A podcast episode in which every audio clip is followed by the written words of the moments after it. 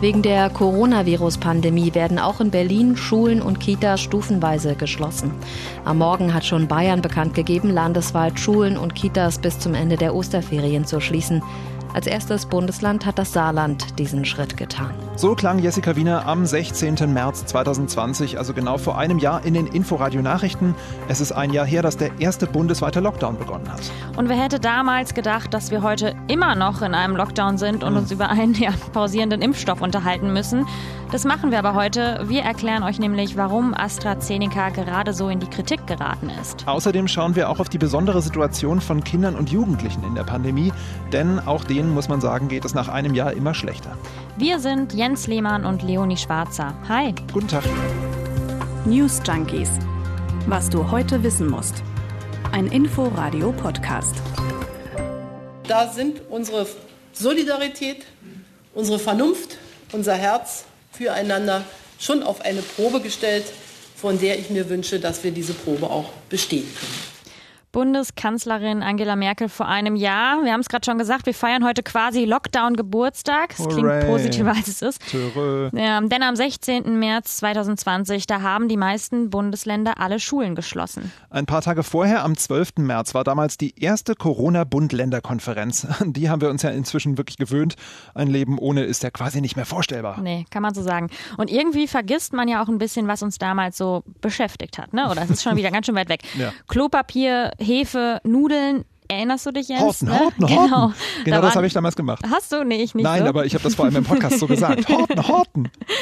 Auf jeden Fall waren damals die Regale wirklich leer. Ich habe zum Beispiel in einem Beitrag aus dem März 2020 Simone Müller gefunden. Sie ist äh, Marktleiterin von einem Supermarkt in Zesen. Konserven, Eintöpfe, alles so was, was länger haltbar ist. Also so Anfang der Woche kommt immer was nach, aber Ende der Woche sieht es ein bisschen schlecht aus. So wie jetzt heute kam Toilettenpapier, die haben gleich sechsmal weggenommen und der, der es wirklich braucht, der kriegt nichts. Ja, äh, da waren die Prepper am Werk, hört man. Das waren noch Zeiten. Ne? Wirklich, echt seltsam. Ich meine, zumindest dieses Problem haben wir heute nicht mehr, äh, aber dafür einen nicht enden wollenden Lockdown irgendwie. Der erste, der ging ungefähr bis Mitte Mai, dann durften die ersten Restaurants, Bars und Lokale ja wieder öffnen.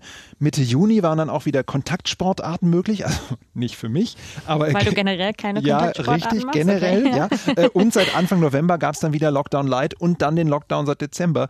Zack, sind wir im Hier und Jetzt. Und wenn ich richtig gerechnet habe, dann sind wir im letzten Jahr ungefähr die Hälfte der Zeit im Lockdown gewesen und die andere Hälfte nicht, oder? Habe ich da hm, richtig gerechnet? Sehr richtig gerechnet, ja, wie immer. Habe ich gut gemacht, ja. ja.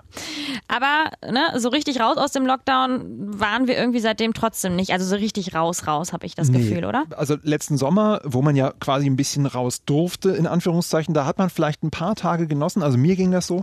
Aber danach hat sich bei mir sofort wieder so ein, so ein ja, Käseglockengefühl irgendwie eingestellt. Habe ich jetzt auch schon wieder. So dieses mhm. Können und doch irgendwie nicht dürfen und dann im letzten Augenblick dann auch nicht wollen. Oh, ich bin auch dieses Abwägen so leid, ne? dass man immer überlegen muss, wie macht man es. Und vor allem, was wir ja so vermissen, das ist ja so dieses unbeschwerte Loslassen mit vielen Menschen zusammen. Konzerte, Festivals, sowas zum Beispiel. Und auch das war ja zwischen den Lockdowns nicht möglich oder es fühlte sich alles nicht so normal mhm. an wie früher. Und da stellt sich natürlich auch die Frage, ist das jetzt vielleicht auch unser neues Normal? Also wird es überhaupt noch mal so, wie es mal war? Das ist sehr pessimistisch, aber das muss denke man drüber ich mir nachdenken. mittlerweile ja, leider. definitiv. Vor allem muss man sagen, wir laufen gerade in die dritte Welle und dann auch noch die aktuelle Debatte rund um AstraZeneca. Ja, äh, genau diese Debatte, die wollen wir uns jetzt aber mal etwas genauer anschauen, denn da geht es gerade total rund, ehrlich gesagt. Und das ist mal wieder so ein typischer Twist in der Geschichte, mhm. finde ich. Ne? Corona, das ist so, hurra, ja. Genau, es ist so, ne, Lockdown, dann sind wir drin, denken, vielleicht wird es bald besser, dann kommen Mutationen. Jetzt Impfung, schön, ne, wir sind am Impfen und dann doch wieder Stress mit einem Impfstoff. Nee, es wird wirklich nie langweilig, ja.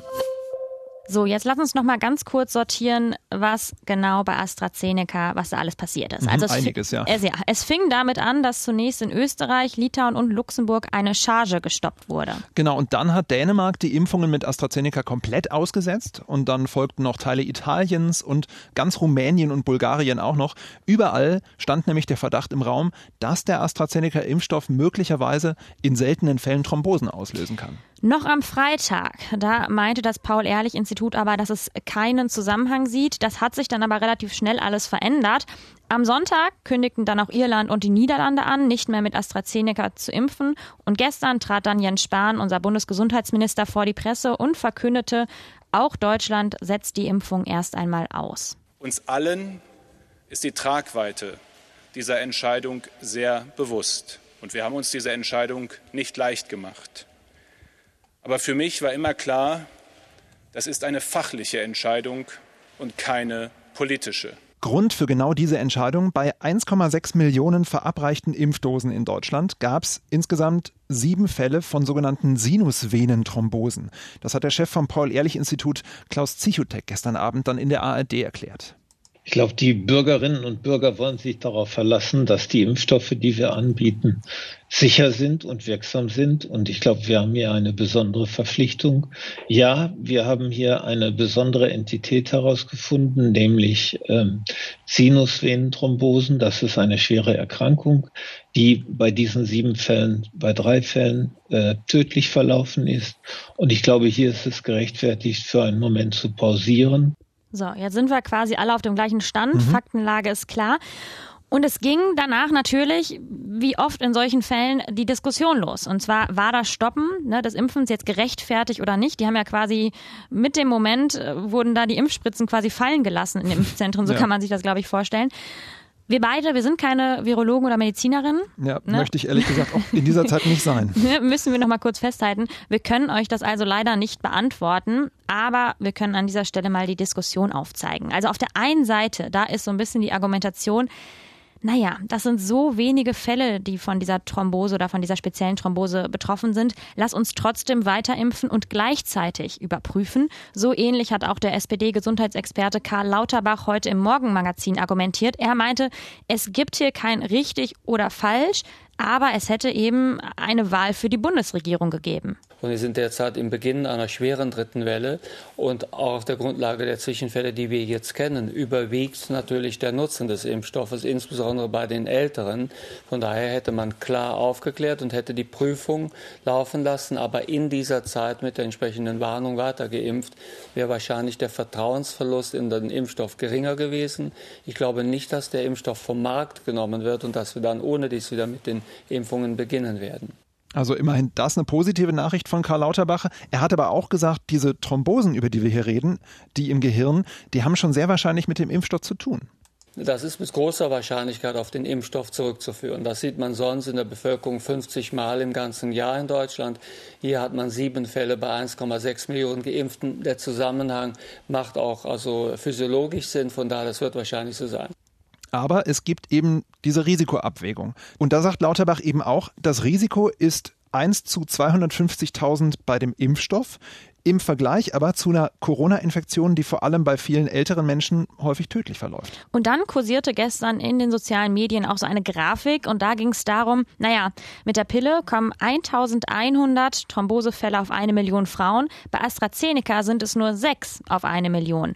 Und dazu hat Lauterbach im Deutschlandfunk gesagt, die Thrombosen, die kann man aber nicht einfach so vergleichen, vor allem was die Schwere angeht. Ja, denn für Thrombosen generell, da hatten ja Analysen der Europäischen Arzneimittelagentur ergeben, dass dass es da keine auffällige Häufung im äh, Zusammenhang mit der AstraZeneca-Impfung gibt. Hier geht es aber um spezielle Thrombosen, also sogenannte Sinusvenenthrombosen, wir haben sie schon erwähnt. Die führen eben dazu, dass bestimmte Venen im Gehirn durch Blutgerinnsel verstopft werden und echt schlimme Folgen haben. Also die Diskussion, die so dahinter steckt, auch wenn der Vergleich mit der Pille nicht ganz richtig ist, die ist natürlich dann so ein bisschen, wie wägen wir das Risiko ab? Also ich finde, wenn man so drüber nachdenkt, ist fast schon eine philosophische Frage. Ne? Ja, also, ist total schwierig. Ja. Und man muss natürlich sagen, hätte sich Jens Spahn wirklich so einfach anders entscheiden können gestern? Er hatte ja quasi eigentlich keine Möglichkeit. Das Paul-Ehrlich-Institut ist sowas wie der TÜV der Impfstoffe hier in Deutschland. Und wenn die sagen, nee, bitte dann doch erstmal nicht mehr impfen, dann hat er ja wirklich keine Wahl. Stell dir vor, Spahn hätte sich doch anders entschieden, wenn dann noch mehr Komplikationen aufgetreten wären, noch mehr Fälle, vielleicht mhm. auch tödliche Verläufe. Da hätte doch dann äh, die, die Kritik kein Ende mehr genommen. Ja, das glaube ich auch. Also es ist auch sehr schwierig, diese Entscheidung. Und dann sind einfach auch noch viele Fragen offen, die jetzt geklärt werden müssen. Zum Beispiel, liegt das an AstraZeneca generell oder an bestimmten Chargen? Wir hatten es ja eben schon erwähnt, in einigen Ländern wurde erstmal nur eine bestimmte Charge gestoppt. Mhm. Und ich habe da eben eine ganz schöne Erklärung zu gefunden, weil ich nicht so ganz wusste, wie kann man sich so eine Charge vorstellen. Eine Charge ist quasi ein Topf mit vielen Litern Impfstoff und der wird eben aus wenigen Milliliter genau überprüften Ausgangsmaterial, also bestimmter Viren, hergestellt und jede Charge wird neu von unserem TÜV Gerade, dem Paul-Ehrlich-Institut geprüft. Ja, und dazu muss man sagen, eine Charge von AstraZeneca, die kann eine Million Dosen umfassen, nur um da mal die Relation klar zu machen. Und das geht dann auch an mehrere Länder. Ja, ist eine Riesencharge quasi. Ein Riesen, Riesenpott. Viele Liter. Genau. Also da müssen Expertinnen und Experten jetzt genau prüfen, wie das zusammenhängt und woran alles lag. Also da müssen wir jetzt einfach abwarten. Der Impfgipfel, zu dem sich Bund und Länder heute verabredet hatten, der wurde aber auf jeden Fall schon mal abgesagt. Denn da sollte es dann eben auch darum gehen, wie die Hausärzte denn mitimpfen können. nur gerade auch mit AstraZeneca, denn der kann ja so gut in Praxen eingesetzt werden, weil er eben nicht so stark gekühlt werden muss, aber das ist ja nun auch wieder alles vorbei. Jetzt war das natürlich alles irgendwie ein harter Block, muss man sagen. Ja, ein Downer ne? irgendwie. Hm. Genau, wir wollen aber mit was Positivem hier rausgehen. Und immerhin, das habe ich eben gelesen, wollen BioNTech und Pfizer früher liefern und hey. zwar, yay, und zwar 10 Millionen Dosen sollen früher geliefert werden als geplant. Immerhin. Also immerhin dann doch so wie verabredet wahrscheinlich. So, jetzt mache ich mich mal so richtig unbeliebt. Achtung, folgt jetzt. Ich habe nämlich in der Pandemie, wie soll ich sagen, ein schwieriges Verhältnis zu Kindern und Jugendlichen entwickelt. Wie so ein ganz krasser Teaser jetzt. ja, man könnte fast von einer kleinen Phobie sprechen. Es ist ja inzwischen unbestritten, dass Corona oft ohne ein einziges Symptom von Kindern und Jugendlichen mit sich rumgetragen wird und dass eben Kitas und Schulen durchaus ein Ansteckungsherd sein können. Also äh, auch ganz persönlich in meinem Umfeld sind mehrere Corona-Fälle auf Kita-Kinder zurückzuführen gewesen. Das ist natürlich jetzt sehr zugespitzt. Dass Kinder und Jugendliche gar nicht geimpft werden können oder zumindest der BioNTech-Impfstoff äh, ab 16, aber gleichzeitig natürlich bei vielen oder bei allen Lockdown-Maßnahmen quasi nicht mitgezählt werden, das macht es wahrscheinlich dann auch nicht viel besser für dich, Jens, oder? Nee, die Phobie bleibt trotzdem. Äh, wenn ich dann bei mir in der Straße wir haben mehrere Kitas bei uns in der Straße, dann eine Gruppe niesender Kinder auf mich zukommen sehe, da sage ich nicht, oh wie niedlich, sondern da wechsle ich ehrlich gesagt gleich die Straße. Blick runter und ja, ne, schnell zur weg. Seite. Äh, und bei Jugendlichen von der Oberschule zwei Straßen weiter, da mache ich das ehrlich gesagt eh, weil ich zugegebenermaßen äh, vielleicht auch durch diese Phobie das Vorurteil entwickelt habe, dass die eh keine Abstände einhalten können. Ich sage an dieser Stelle jetzt mal, dass, dass du eigentlich ein ganz netter Mensch bist. Vielen Dank, sehr nett. Das ist natürlich eine ziemlich einseitige und krasse Sichtweise, weil ich habe auf der anderen Seite das Gefühl, dass viele Kinder und Jugendliche so viel Abstand einhalten und mir tut das immer so leid, wenn die dann eine Maske tragen müssen und, und so traurig weggucken. Also ich meine, die verstehen ja teilweise noch gar nicht so richtig, warum sie das alles machen müssen. Ja, und, ja, und das ne? tut mir total leid, auch gerade auch bei kleineren Kindern und so, das verstehe ich durchaus, diese Dimension, aber das hat sich bei mir in der Pandemie wirklich so entwickelt, obwohl ich da zugegebenermaßen auch echt eine ganze Altersgruppe stigmatisiere. I'm, I'm bad, I'm wir versuchen, sorry. Wir versuchen jetzt dagegen zu arbeiten. Ja. Man muss nämlich halt auch mal die ganze andere Seite sehen. Also Kinder und Jugendliche, die gehören eigentlich zu den größten Verlierern und Verliererinnen der Pandemie. Stimmt auch. Experten und Expertinnen sprechen schon von einer ganzen Generation Corona und zu der gehört auch Karl. Der hat in unserer Inforadio-Reportage Folgendes gesagt. Was ich am meisten vermisse, ist halt meine ganzen Freunde zu sehen und in der Pause Fußball zu spielen und ja, die einfach in Fleisch und Blut zu sehen und nicht auf gepixelten Bildern. Karl ist 14 Jahre alt und ich glaube, das Problem, das kennt jede und jeder in seinem Alter, beziehungsweise ich kenne es auch, ich spiele keinen Fußball, aber Freunde möchte ich auch gerne wieder mehr sehen. Und es ist ja auch krass, was Kinder und Jugendliche gerade alles verpassen. Also wenn ich so daran denke, wie das bei mir in dem Alter war, ich meine, denk du auch mal dran, Jens, Freunde treffen, die ersten Partys, auf dem Schulhof zusammen abhängen. Das ist, das ist so ein wichtiges Alter dafür. Total. Da hatte ich diese Phobie übrigens noch nicht. Ähm, man muss ja nur daran denken, wie viel Lebenszeit wir alleine in der Schule eben mit Freunden, mit Bekannten, du kanntest ja irgendwie um dich herum, was weiß ich, 600 Leute mit Gesicht und 300 mit Namen und so. Das war total krass und das fällt jetzt schon seit langer Zeit für Kinder und Jugendliche weg. Genau, und gerade in dem Alter sind diese Erfahrungen aber auch so unglaublich wichtig. Ja, und da passt auch sehr gut eine Studie dazu, die ich gefunden habe, die seit dem letzten Jahr an der Uni Hildesheim läuft. Soziologen haben da Dutzende Jugendliche mehrmals ausführlich befragt, auch und gerade zu diesem Distance Socializing, finde ich übrigens ein super Begriff, Mhm. also eben nicht Social nicht. Distancing, sondern Distance Socializing, also Zoom-Konferenzen mit Freunden, telefonieren, was man halt gerade so machen muss, wie wir ja auch. Kommt jetzt auch übrigens in dieses Corona-Wörterbuch, was man immer so in seinem Ja, Kopf hat. definitiv, ne? Ein neuer Begriff. Superspreader und Lockdown Genau. und Jetzt so weiter. Distance. Socializing. Äh, Und in dieser Studie in Hildesheim kam raus, dass die Generation, die doch eigentlich so routiniert sein sollte im Umgang mit sozialen Medien und mit Handys und allem möglichen, denen ist das Treffen in Real Life dann eben doch wichtiger und die vermissen das total. Und das sieht die Schulpsychologin Beate Dapper aus Berlin-Pankow ganz genauso. Die ist auch in der Inforadio-Reportage zu hören und beobachtet schon länger eine Vereinsamung bei den Schülerinnen und Schülern, gerade in der Mittelstufe. Da ist totaler Rückzug angesetzt, gerade, gerade in den achten Klassen wirklich zum Teil richtig dramatisch, dass aus eigentlich fröhlichen Jungs und Mädchens dann wer, welche werden, die also sich, sich einfach total zurückziehen, ja, weil es auch keine andere Chance gab. Dazu kommen Ängste und depressive Stimmungen. In Österreich gab es gerade erst im Februar eine Studie zu den psychologischen Auswirkungen der Corona-Pandemie mit mehr als 3000 Jugendlichen zwischen 14 und 20 Jahren. Die Hälfte von ihnen zeigt Symptome einer Depression und leidet an Angststörungen und rund 16 Prozent haben sogar Selbstmordgedanken. Das ist echt krass. Und auch da helfen die Soziologen aus Hildesheim nochmal bei den Begriffen so ein bisschen nach. Die Jugendlichen, mit denen Sie gesprochen haben, äh, die haben plötzlich sowas wie ein anderes Raum- und Zeitempfinden.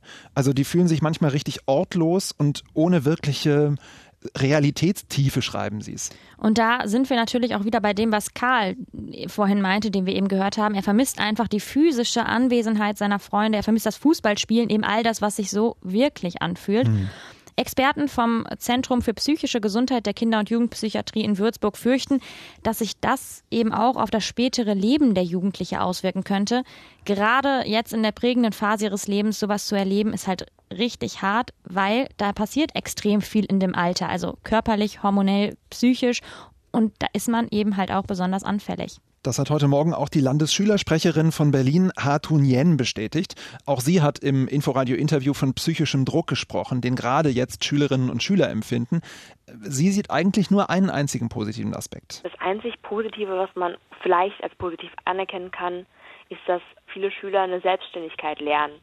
Problem ist hierbei, dass wenn Schüler eben diese Selbstständigkeit nicht besitzen, weil wir müssen eigentlich immer viel selbst lernen im Online-Unterricht, fallen diese eben meistens komplett runter, wenn man eben Eltern hat, die einem nicht helfen können beim Lernen und aber den Stoff irgendwie herausfinden muss und irgendwie selbst lernen muss, dann ist das ein enormes Problem, vor allem in den jüngeren Jahrgängen, wo eben die Selbstständigkeit oftmals nicht da ist oder man sie nicht erwarten kann. Und da sind wir auch bei diesem Thema wieder der sozialen Schere, dass die eben dann einfach auch größer wird, weil es jetzt so darauf ankommt, aus welchem Elternhaus du kommst oder wie du unterstützt wirst. Total. Und so wird aus einem positiven Aspekt, mit dem sie angefangen hat, schnell wieder ein negativer Aspekt, kann man fast sagen. Klingt auf jeden Fall ein bisschen so nach nur die Harten kommen in den Garten. Aber es ist dann eben doch wenigstens ein kleiner positiver Effekt, dass die Selbstständigkeit erhöht wird. Aber so schlimm die Auswirkungen auch sein mögen, die Jugendpsychologin Beate Dapper sagt, dass Jugendliche zwar einerseits sehr anfällig für psychische Verletzungen sind, auf der anderen Seite sind sie in diesem Alter aber auch sehr anpassungsfähig und kommen im Zweifel besser aus der Krise raus als viele andere Menschen, was wir auch hoffen. Und ich gebe zu, ich habe aus diesem Segment sehr viel gelernt und ich werde Kindern und Jugendlichen jetzt mit anderen Augen begegnen. Das ist sehr schön. Wir haben jetzt lange über den Lockdown und seine negativen Folgen geredet. Aber so unglaublich es klingt, es gibt tatsächlich auch positive Folgen und das ausgerechnet beim Klimaschutz. Genau, heute hat Bundesumweltministerin Svenja Schulze die Klimabilanz für das vergangene Jahr vorgestellt und die fällt wirklich, kann man sagen, überraschend positiv aus. Mhm. Die CO2-Emissionen sind um 8,7 Prozent gegenüber 2019 zurückgegangen und viel wichtiger, sie liegen exakt 40,8 Prozent unter dem Stand von 1990.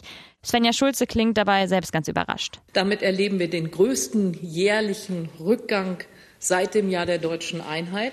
Und das bedeutet auch, Deutschland hat sein Klimaschutzziel doch noch erreicht. Die Corona-Pandemie hat natürlich einen Einfluss auf die Emissionsdaten des letzten Jahres, das ist klar. Ja, und wie viel das ausgemacht hat, das hat der Chef des Umweltbundesamts Dirk Messner nochmal präzisiert. Unsere Einschätzung und Gewichtung ist, etwa ein Drittel dessen, was wir erreicht haben in 2020, hat mit Corona-Effekten zu tun. Ein Drittel, das ist mhm. echt viel. Ja. Heißt auch, wenn man es mal umdreht, wäre Corona nicht gewesen, dann hätten wir das Ziel wohl krachend verfehlt. So muss man das so hart sagen. Ja, Svenja Schulze war trotzdem zufrieden, weil alle Sektoren ihre Vorgaben eingehalten haben. Am deutlichsten ist das bei der Energiewirtschaft zu sehen, Stichwort Kohleausstieg aber trotzdem musste sie auch Kritik austeilen. Ja, denn im Bausektor hat das mit der Verringerung der Treibhausgase nicht ganz so smooth geklappt. Da sind Bundesbauminister Horst Seehofer und Bundeswirtschaftsminister Peter Altmaier zuständig. Und die müssen jetzt noch ein bisschen nachsitzen, denn im Klimaschutzgesetz ist genau festgehalten, dass ein Ministerium, was seine Ziele nicht erreicht, sofort nachsteuern muss. Heißt wahrscheinlich aber auch wieder neue Verordnungen, neue Gesetze. Das wird dann alles wieder komplizierter. Jens, wir sind beim Thema Umweltschutz. Mhm. Fährst du viel Fahrrad in Berlin? Ich würde lügen, wenn ich ja sage. Ich habe ein Fahrrad. Ich fahre auch gerne mit ihm, aber im Winter war es mir zu kalt. Du bist Winter, so ein Schönwetterfahrer. Der Winter dauert mir noch an, mhm. ehrlich gesagt. Mhm. Äh, ich warte darauf, dass es dann endlich wieder stabil über 10 Grad hat, dass ich mir nicht den Arsch abfriere auf dem Fahrrad und dementsprechend fahre ich jetzt momentan Auto. Und du? Ja, schon beides würde ich sagen, aber ich fahre auch sehr, sehr viel Fahrrad. Ähm, und ich muss aber sagen, ich fühle mich in Berlin schon recht oft unsicher. Mhm. Also es ist mir schon so oft passiert, dass ich von Autofahrern und Autofahrerinnen angehupt oder angeschrien wurde. Und ich weiß nicht. Ja, so, ich hoffe es. Obwohl ich gar nichts gemacht habe oder zumindest gar nicht wusste, was gerade passiert ist. Oder auch dieser klassische Fall, dass Autos auf dem Radweg parken, ich mhm. dann irgendwie auf die Straße ausweichen muss und danach einfach nur froh bin, dass ich es überlebt habe. Auf jeden Fall kann ich sagen, immer ein Abenteuer mit dem Rad durch Berlin zu fahren. ja, willkommen, ja. Und heute wurden vom Deutschen Fahrradclub ADFC die fahrradfreundlichsten Städte ausgezeichnet. Bei den Großstädten über 500.000 Einwohnerinnen und Einwohnern ist Bremen auf Platz 1 und dann Hannover und dann Frankfurt am Main. Und da haben Leute nämlich an einer Umfrage teilgenommen und mit Schulnoten abgestimmt. Bremen, wir erinnern uns, kommt auf Platz 1, mhm. bekommt aber ungefähr nur eine 3 minus. Ja, so richtig äh, gut ist es nicht. Nee, nicht wirklich. Berlin bei den Großstädten immerhin mit einer 4 auf Platz 9. Ja, 4 ist keine gute Note. Nee. Ne? Trotzdem kam Berlin vergleichsweise gut weg, denn es gab noch einen Sonderpreis für die Stadt, weil Berlin seit Beginn der Corona-Pandemie besonders viel für den Radverkehr getan hat. Stimmt ja auch, ne? Stichwort Pop-up-Radwege. Oh ja, haben wir hier auf der Kantstraße mhm. relativ viel. Als Verbesserungen wurden da eben diese Poller gegen Autos und temporäre Radspuren äh, genannt. Aber Pop-up-Radwege sind fast nur in Friedrichshain-Kreuzberg, ne? also etwa 20 der 27 Kilometer zumindest. Mhm. Ich finde, an der Stelle müsste man sagen, eigentlich eher Sonderpreis für Friedrichshain-Kreuzberg statt für ganz Berlin, oder? Irgendwie? Ja, das stimmt, ja, tatsächlich. Wenn man es genau so nimmt, Charlottenburg ist dann nicht wirklich repräsentativ Nein, tatsächlich. Ja. äh, schreibt ihr uns doch mal, ob ihr gerne Rad fahrt und welche Veränderungen ihr euch wünschen würdet an newsjunkies.inforadio.de und lasst gerne auch ein Like oder ein Abo oder den einen oder anderen Stern für uns da. Wir hören uns morgen wieder und sagen an dieser Stelle Tschüss und einen schönen Abend euch. Tschüss. News Junkies. Was du heute wissen musst. Ein Podcast von Inforadio. Wir lieben das Warum.